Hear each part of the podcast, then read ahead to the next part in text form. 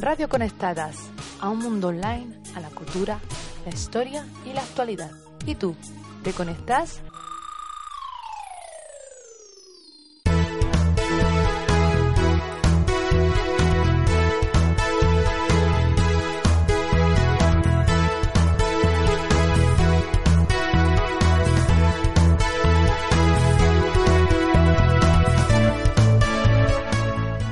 Buenos días de jueves. Aquí estamos una vez más en el informativo de Radio Conectadas, actualidad semanal. Vamos a comenzar nuestro recorrido, como siempre, por los titulares más importantes de España y daremos después la vuelta al mundo por los cinco continentes en busca de los acontecimientos internacionales más importantes. Mi nombre es Tania Lezcano Díez y hoy me acompañan Jessica Murillo, Alba Ferrera y Abril Rocabert. Comenzamos.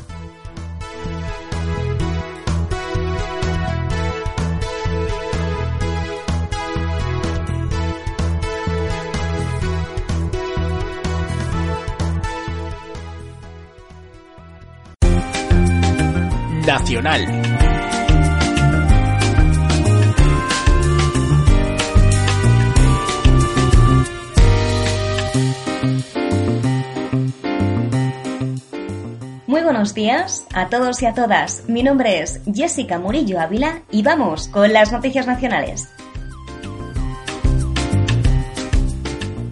Mientras en Radio Conectada seguimos soñando en grande con la selección española, continuamos como cada jueves con nuestro informativo, esta vez entristecidas por el fallecimiento del socialista Pedro Cerolo. Es jueves 11 de junio y vamos con los titulares. Fallece Pedro Cerolo. 70.000 jóvenes comienzan la selectividad. Susana Díaz será presidenta de Andalucía. Últimos plenos municipales. Nuevas detenciones en la Operación Púnica. Era canario, pero había nacido en Caracas, aunque siempre dijo que se sentía madrileño. Abogado de profesión, incansable y luchador por la igualdad, el socialista Pedro Cerolo se despedía de nosotras y nosotros esta misma semana casi por sorpresa. Sabíamos que estaba muy enfermo, pero siempre manteníamos la esperanza. Finalmente fallecía este martes a los 54 años de un cáncer. Con más de 20 años de militancia, republicano, ateo, socialista, feminista y fiel defensor del movimiento LGTB, se metió en política. Fue concejal del Ayuntamiento de Madrid y presidente socialista en esa misma comunidad. Comenzó su andadura en el año 2003 de la mano del PSOE y desde entonces nos ha ido dejando un importante legado de igualdad y libertad en su lucha por los derechos LGTB. Fue precisamente él quien propició la elaboración de la ley del matrimonio igualitario hace ahora 10 años forzó así un cambio semántico en los matrimonios. En lugar de marido y mujer, cónyuges, y en vez de madres y padres, progenitores. Con él, España fue el tercer país en conseguir el matrimonio igualitario, después de Bélgica y Holanda. Toda una vida dedicada al activismo incesante hasta el fin de sus días. Su último tuit decía, Cuidado, el machismo mata. Se va dejando un mundo más justo e igualitario y nosotras le despedimos con pena, pero con el recuerdo de su eterna sonrisa. Muchas gracias, Pedro Cerolo. Y ya ha comenzado el momento más temido para las y los jóvenes, donde se lo juegan todo, la selectividad. Seis comunidades autónomas han empezado ya con las pruebas. Aragón, Valencia, Extremadura, Madrid, Baleares y Barcelona ya se han estrenado. Importante aprobar, pero también conseguir la nota que les permitirá estudiar lo que deseen. Desde Radio Conectadas les deseamos muchísima suerte a todas y a todos. Y dos meses después, Andalucía tendrá hoy presidenta. Será el sí de Ciudadanos el artífice de alzar a Susana Díaz como presidenta de la comunidad. Si todo va como lo previsto y no hay nuevos vuelcos políticos, esta misma tarde a las 6, en la cuarta sesión de investidura, Susana Díaz será por fin presidenta de Andalucía y este mismo domingo lunes tomará posesión. El partido que tiene la clave, Ciudadanos, ha reconocido que ha tenido que rebajar sus exigencias, pero que les ha compensado porque han conseguido introducir 70 medidas, que entre otras cosas comprometen a Susana Díaz a hacer primarias, a bajar el IRPF y a echar a los cargos públicos cuando sean imputados. PSOE y Ciudadanos sellan así un acuerdo en Andalucía después de que el primero haya incumplido todas las líneas rojas que Albert Rivera dijo que no iba a consentir. Ciudadanos traga así con Chávez y Griñán. ¿Es este el cambio que pretende Ciudadanos?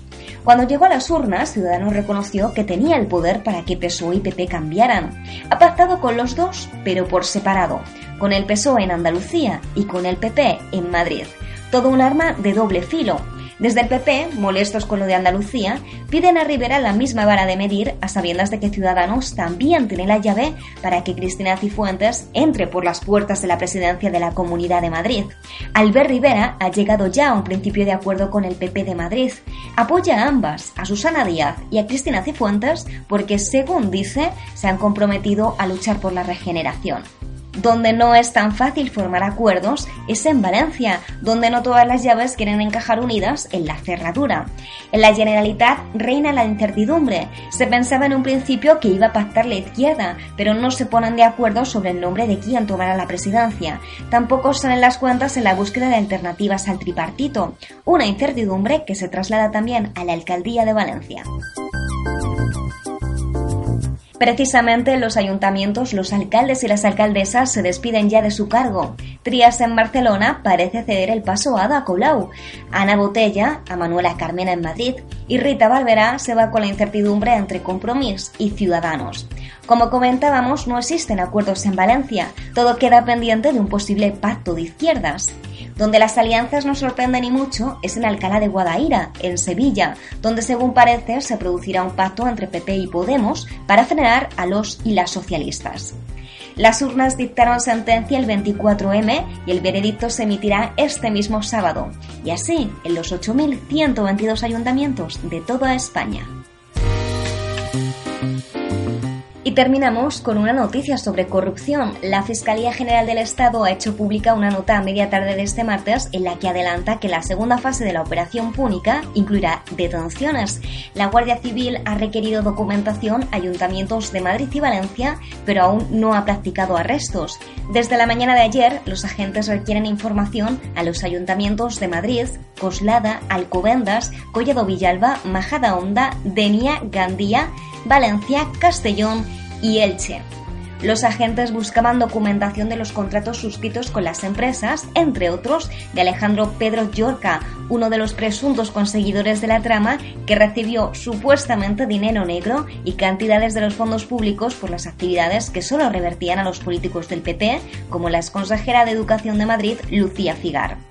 La Fiscalía también asegura que los agentes se han desplazado a sedes de empresas a requisar la documentación y asegura que ha sido el juez de la Audiencia Nacional, Eloy Velasco, quien ha ordenado las detenciones.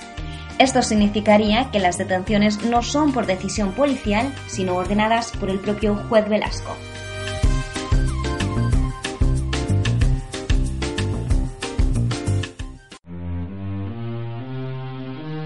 Internacional.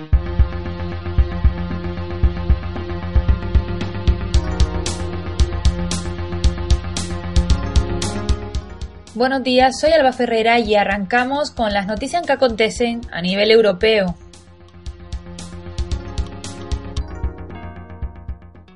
Aborto seguro y legal. La Eurocámara defiende el aborto en un informe sobre la igualdad de género aprobado por amplia mayoría el pasado martes.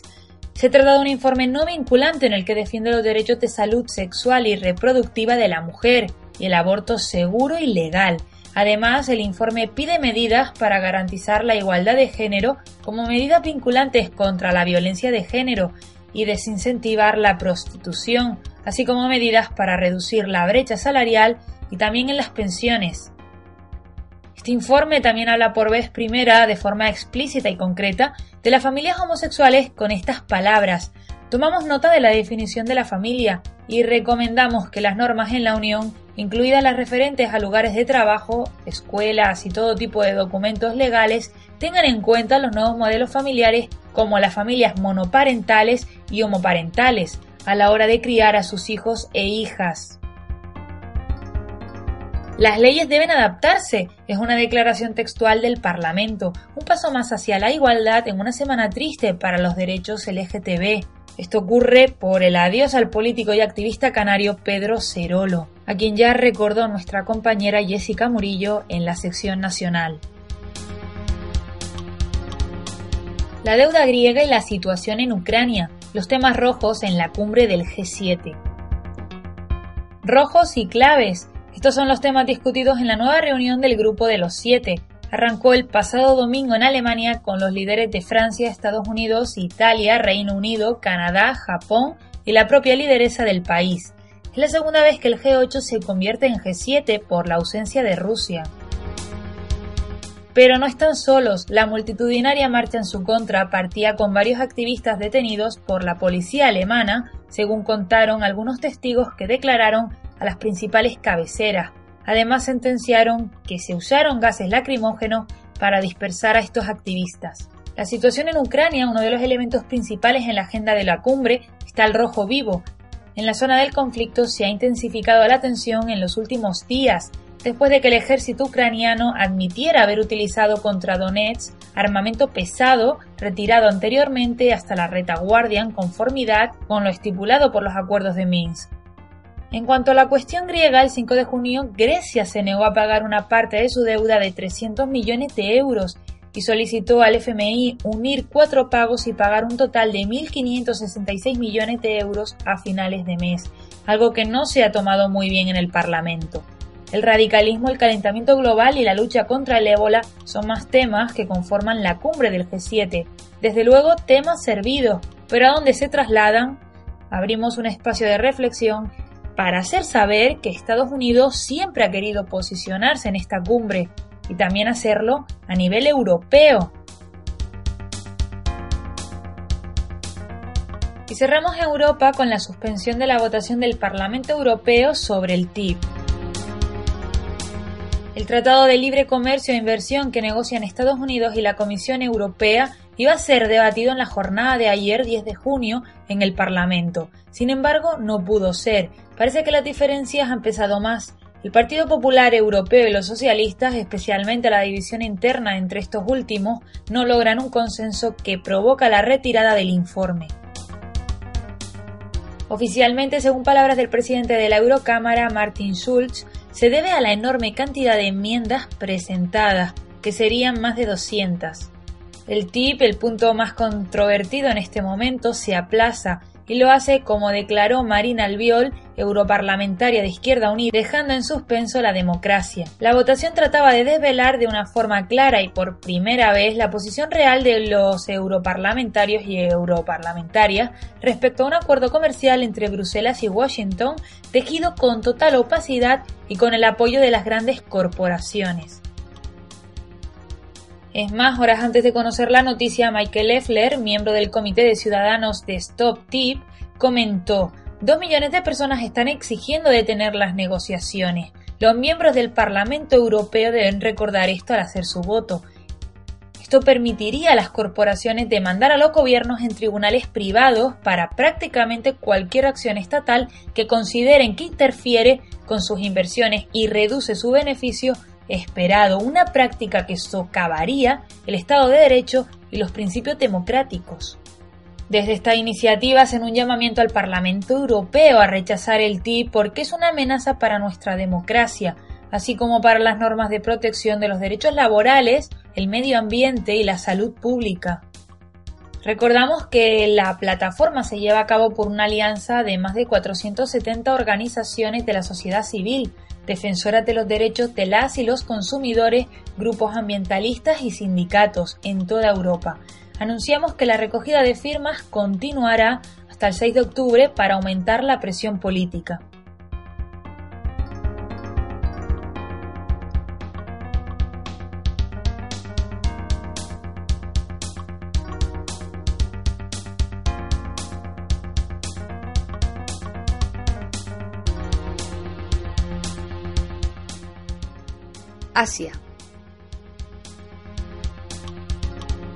Recuperados los cadáveres de más de 430 personas en el naufragio en el río Yangtze. Más de una semana después de la tragedia, las autoridades chinas han recuperado alrededor de 435 cuerpos de las 456 personas que viajaban en el crucero Estrella de Oriente, que naufragó el lunes 1 de junio en el río Yangtze, en el centro de China. Solo 14 personas fueron encontradas con vida, entre ellas el capitán y el jefe de máquinas, que ya han sido puestos bajo custodia policial para ser interrogados. Según la agencia de noticias Xinhua, el crucero se encontraba en un viaje de 11 días a lo largo del río Yangtze cuando se hundió súbitamente a causa de un tornado. Con estas recuperaciones, el número de desapariciones queda reducido a 8 personas. Con el fin de encontrarlas, el Ministerio de Transportes ordenó el fin de semana ampliar la zona de búsqueda a 1.300 kilómetros por el curso del río, el más largo del país. En las labores de rescate del que ha sido el peor accidente de navegación de China en décadas, han participado más de 3.400 soldados, 1.700 paramilitares, además de 149 barcos, 59 máquinas y un helicóptero. La emergencia humanitaria en Irak se hace crítica, con 3 millones de desplazados y desplazadas internas. Desde que en enero de 2014 comenzara la ofensiva del Daesh o Estado Islámico en Irak, 3 millones de personas han huido de sus casas y muchas de ellas carecen de servicios sanitarios básicos y agua limpia, entre otras cosas. Además, en solo dos meses, más de 10.600 civiles han sido asesinados por la violencia. La ONU ha llamado a la donación de fondos para enfrentar la situación, 6,7 millones de personas necesitan ayuda humanitaria urgente y carecen de todo tipo de servicios y recursos. Sin embargo, lo más probable es que más de la mitad de estos programas acaben cerrándose o recortándose precisamente por la falta de donaciones. Según la coordinadora humanitaria de la ONU en Irak, Liz Grant, se han solicitado únicamente los paquetes de emergencia mínimos y necesarios, aunque admite, atención, que los donantes internacionales han sido muy generosos con Irak. Es decir, para las mentes enfermizas de los gobernantes occidentales, invertir en guerra y ataques indiscriminados no supone ningún tipo de gasto, más bien al contrario. Sin embargo, cuando se trata de paliar los efectos que esas mismas acciones han provocado, se considera que han sido demasiado generosos donando fondos para una situación que ellos mismos han provocado. Y terminamos nuestro recorrido por este continente en el sudeste asiático, recuperando otra tragedia. Birmania deporta a 150 refugiados bangladesíes. En las últimas semanas, alrededor de 900 personas refugiadas han sido interceptadas por las autoridades birmanas y desembarcadas en campos de internamiento. Estos primeros 150 refugiados y refugiadas han sido deportadas a Bangladesh.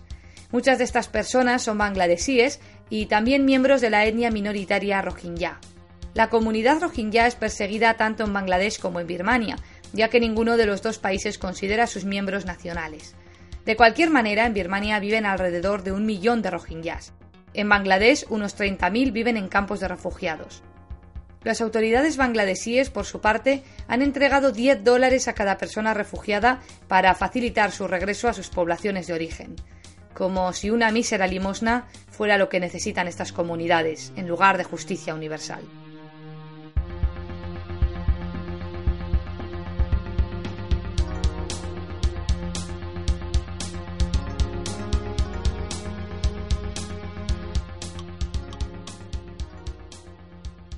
América. Eric Casbolt, o policía agresor de una adolescente blanca, dimite. Eso sí, renuncia por las críticas y tras la apertura de una investigación, nada de arrepentimientos ni juicios éticos, ni de sí mismo ni de la policía local del barrio de Texas. Aquí cuenta la humillación pública, nada más. En los últimos meses hemos visto una y cien veces la misma imagen, muchas veces vídeos en Estados Unidos donde la indignación se canaliza a través de las redes sociales como prueba a las autoridades para investigar, ya ni ellos mismos. El último caso sucedió el viernes en McKinney, en Texas. Un agente policial blanco sacó su pistola, inmovilizó e increpó a varios adolescentes negros que salían de una piscina en una urbanización de mayoría blanca. Un adolescente grabó la escena y desde que el domingo las imágenes se hicieron públicas, el debate sobre los métodos policiales y la discriminación racial volvió a la esfera pública. A finales de abril sucedió en Baltimore, con el arresto de Freddie Gray, de 25 años, al que varios agentes arrastraron a una furgoneta policial. Una semana después moría por una lesión cervical. Un transeúnte grabó de lejos el suceso en el que se oía a Gray gritar de dolor. Su muerte desencadenó varios días de protestas y disturbios en la ciudad. Seis agentes hoy en día están imputados. Walter Scott, de 50 años, Eric Garner, de 43, Michael Brown, de 18. Son muchos los casos, muchísimos más ocurren, pero no ocupan el foco mediático. Fue este último, Brown, quien arrancó desde lo más hondo el debate nacional sobre el trato de la policía con las personas negras. Desde lo acontecido en Ferguson, el escrutinio es mayor a, a través de las redes sociales y el eco de los medios. Ocurría hace décadas y hoy sale a la luz con más fuerza que nunca. La desconfianza de los negros con la policía no cesará hasta que el cuerpo se arrodille a su destino. Antes era imposible, hoy lo tenemos un poco más fácil con las grabaciones ciudadanas, con las que hoy lo único que sería imposible es negar la existencia de estos terribles abusos policiales. Y ahora nos vamos a México con nuestra corresponsal Abril Rocabert. Cuéntanos, compañera, ¿qué está ocurriendo por allí? El pasado 7 de junio se llevaron a cabo las elecciones más caras de la historia de México, por las que la ciudadanía pagó el equivalente a mil millones de euros y los partidos políticos recibieron cerca de 300 millones de euros. Más del 50% del electorado decidió no asistir a las urnas y cerca del 6% de los votos fueron anulados. En cinco de los nueve estados en los que se votó para elegir gobernador habrá alternancia de partido político, con excepción de Nuevo León, donde por primera vez fue elegido un candidato independiente. Se trata de Jaime Rodríguez, apodado El Bronco. En Jalisco también ocurrió una situación inédita. El candidato independiente Pedro Kumamoto ganó las elecciones con el 38% de los votos para ocupar uno de los curules en la Cámara de Diputados. Se trata de un caso muy particular, ya que Kumamoto recibió tan solo el equivalente a mil euros de financiamiento público. Durante las elecciones celebradas el domingo pasado se vivieron momentos de tensión en diferentes puntos del país. En Guerrero se registraron enfrentamientos entre los familiares de los estudiantes desaparecidos en Ayotzinapa y un grupo de personas y presuntos sicarios pagados por el candidato electo del PRI a la presidencia municipal de Tixla, Saúl Navaja Astudillo, luego de que los familiares de las víctimas intentaran boicotear las elecciones en la entidad y en Oaxaca presuntos maestros quemaron al menos 30 casillas en ocho municipios de la entidad en protesta a la evaluación de docentes aprobada en la reciente reforma educativa.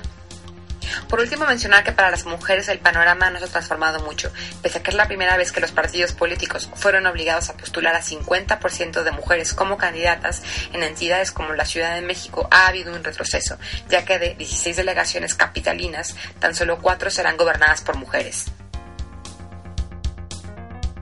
Muchísimas gracias Abril y ahora terminamos la noticia del continente con Brasil y su presidenta. Dilma Rousseff lanza un plan de grandes infraestructuras donde prevé la construcción de más de 2.000 kilómetros de autovías, líneas férreas, aeropuertos y puertos significará una inversión de casi 200 mil millones de reales, lo que supone más de 64 mil millones de dólares.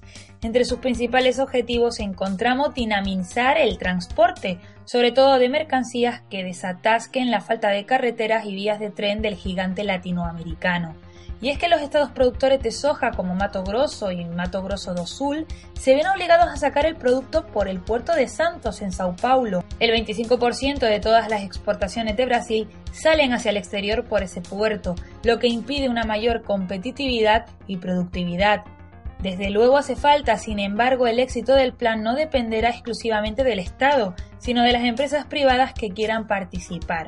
Sí se podrán facilitar préstamos para la realización de estas infraestructuras a través del Banco Nacional de Desenvolvimiento Económico y Social, y tenemos que decir que dichas empresas inversoras obtendrían beneficios de la explotación posterior de todas estas vías de transporte.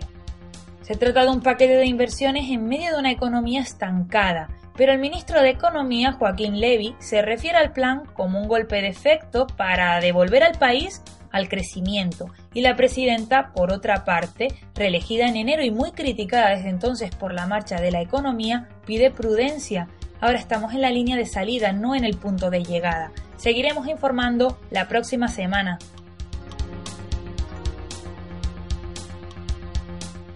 África. Al menos 200 personas mueren en una explosión en una gasolinera en Ghana. Se trata de la mayor tragedia que golpea al país africano en 14 años, desde que en 2001 más de 120 personas fallecieran en una avalancha en un estadio de fútbol. La noche del 4 de junio, muchas personas se resguardaron en la gasolinera de la lluvia torrencial que caía sobre la capital, Accra. Fue entonces cuando se produjo la explosión. Se cree que originada en uno de los tanques de combustible. Unas 96 personas que estaban refugiadas allí murieron instantáneamente.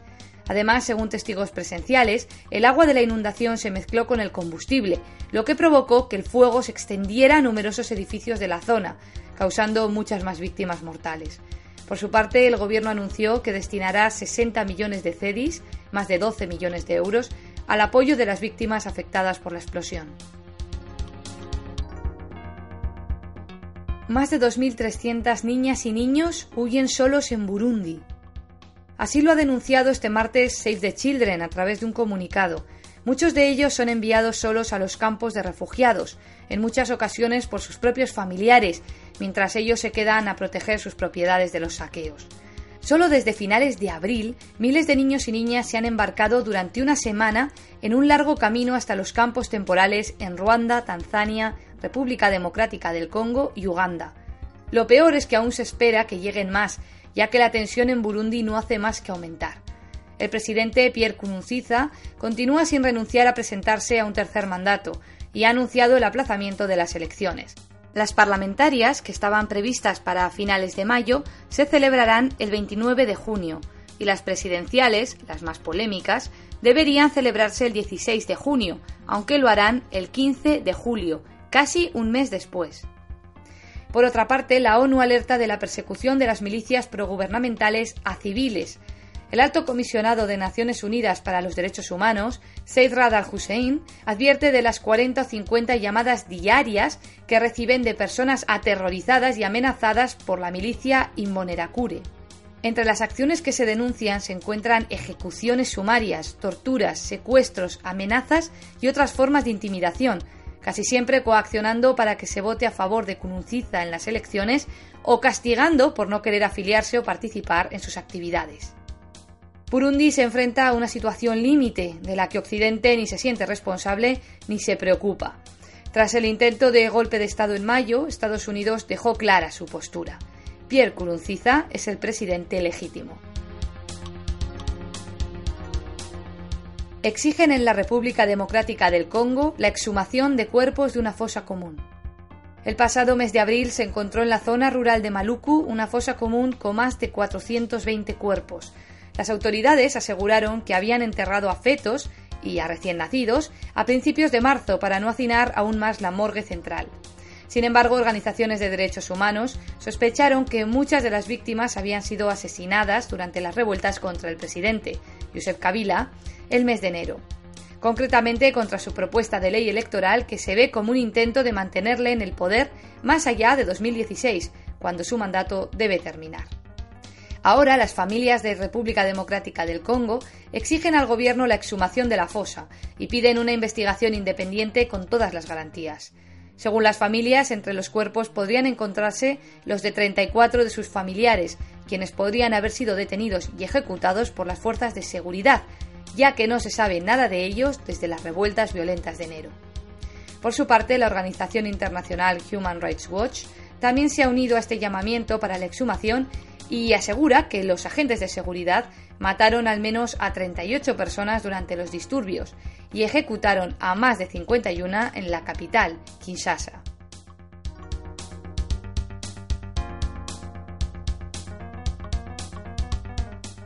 Oceanía.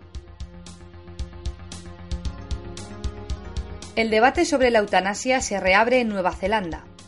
El pasado 5 de junio, la neozelandesa Lucretia Seals murió como consecuencia de un tumor cerebral diagnosticado en 2011. La mujer, de 42 años, ha luchado durante mucho tiempo por el derecho de su marido a ayudarla a morir sin consecuencias legales.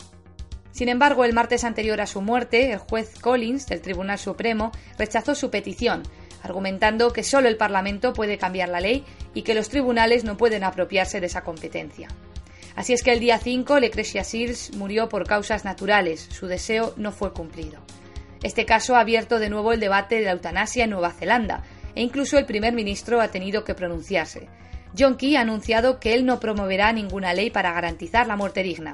Ha recordado que cualquier diputado puede proponerla y el Parlamento debatirá sobre ella, pero que el Gobierno mismo no va a iniciar ningún proyecto de ley, ya que es una cuestión de conciencia. El gobierno australiano aleja la posibilidad de aprobar el matrimonio homosexual. El principal líder de la oposición, Bill Shorten, del Partido Laborista, presentó el pasado 1 de junio una proposición de ley para legalizar el matrimonio homosexual. Además, está respaldado por más del 70% de la población, que desea su legalización. Sin embargo, el primer ministro, el conservador Tony Abbott, ya ha anunciado que hay medidas más urgentes y retrasará la votación en la Cámara Baja, donde tiene la mayoría. El propio Abbott se ha opuesto siempre al matrimonio homosexual, incluso a pesar de que su hermana lo es y lucha por su legalización. Asimismo, el primer ministro ha descartado por completo la posibilidad de llevar a cabo un referéndum, como ha sucedido en Irlanda, donde finalmente ganó el sí a favor de la legalización. Nueva Zelanda también aprobó el matrimonio gay hace dos años y desde entonces en Australia existe un movimiento importante para conseguirlo. A pesar del retraso intencionado por parte del Gobierno, esta es una buena noticia porque muy probablemente el proyecto se vote antes de que termine el año. La australiana del año, Rosie Batty, afirma que la violencia de género debe ser tratada como una forma de terrorismo. Siempre vemos cómo a la mínima amenaza de terrorismo se encuentra financiación fácilmente para combatirlo y aparece financiación donde antes no había, Vamos a empezar a llamarlo terrorismo de violencia familiar y entonces tal vez comencemos a ver fluir fondos hacia esta área. Estas han sido las palabras de esta activista contra la violencia de género que ha recibido el premio a la australiana del año 2015 por el National Australia Day Council, un organismo social sin ánimo de lucro propiedad del gobierno. Batty ha destacado la necesidad de un liderazgo fuerte en esta materia, además de la importancia de combatirla desde la raíz y antes de que empiece, y es que uno de cada cuatro jóvenes cree que los comportamientos violentos y controladores son señales de fuerza. Además, uno de cada seis piensa que cuando las mujeres dicen no, en realidad quieren decir sí. La propia Rosibati sufrió violencia de género y su hijo de 11 años fue asesinado por su pareja. Por su parte, el gobierno australiano, en boca del primer ministro Tony Abbott, aunque ya hemos visto su postura hacia el matrimonio homosexual, sí ha respaldado las declaraciones de Batty, ha prometido más financiación y ha destacado la globalidad del problema, incluyendo la importancia de que los hombres se involucren en la lucha.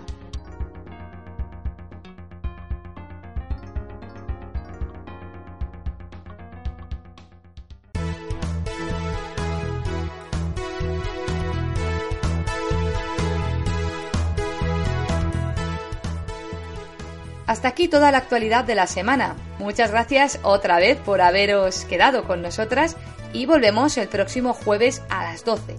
No nos vamos sin antes recordar, eso sí, que mañana tenemos una cita en Viaje por la Historia. Este mes hablaremos sobre el expresidente argentino Juan Domingo Perón y la corriente que creó el peronismo, así como la relación con el antiperonismo y las reacciones del pueblo argentino a lo largo de los años. Igualmente, este domingo volvemos con nuestro club de lectura, Litera Cinéfilas. Seleccionamos dos ensayos de Susan Sontag, La enfermedad y sus metáforas y El SIDA y sus metáforas. Así que aún estáis a tiempo de leerlos y participar en el club a través de las redes. Contamos con vosotras y vosotros. Muy buenos días.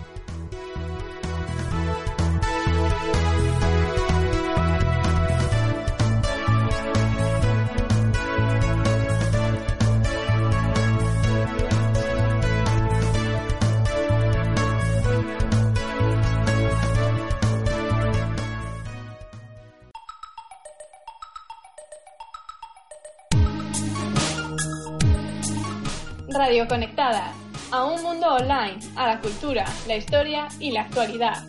¿Y tú te conectas?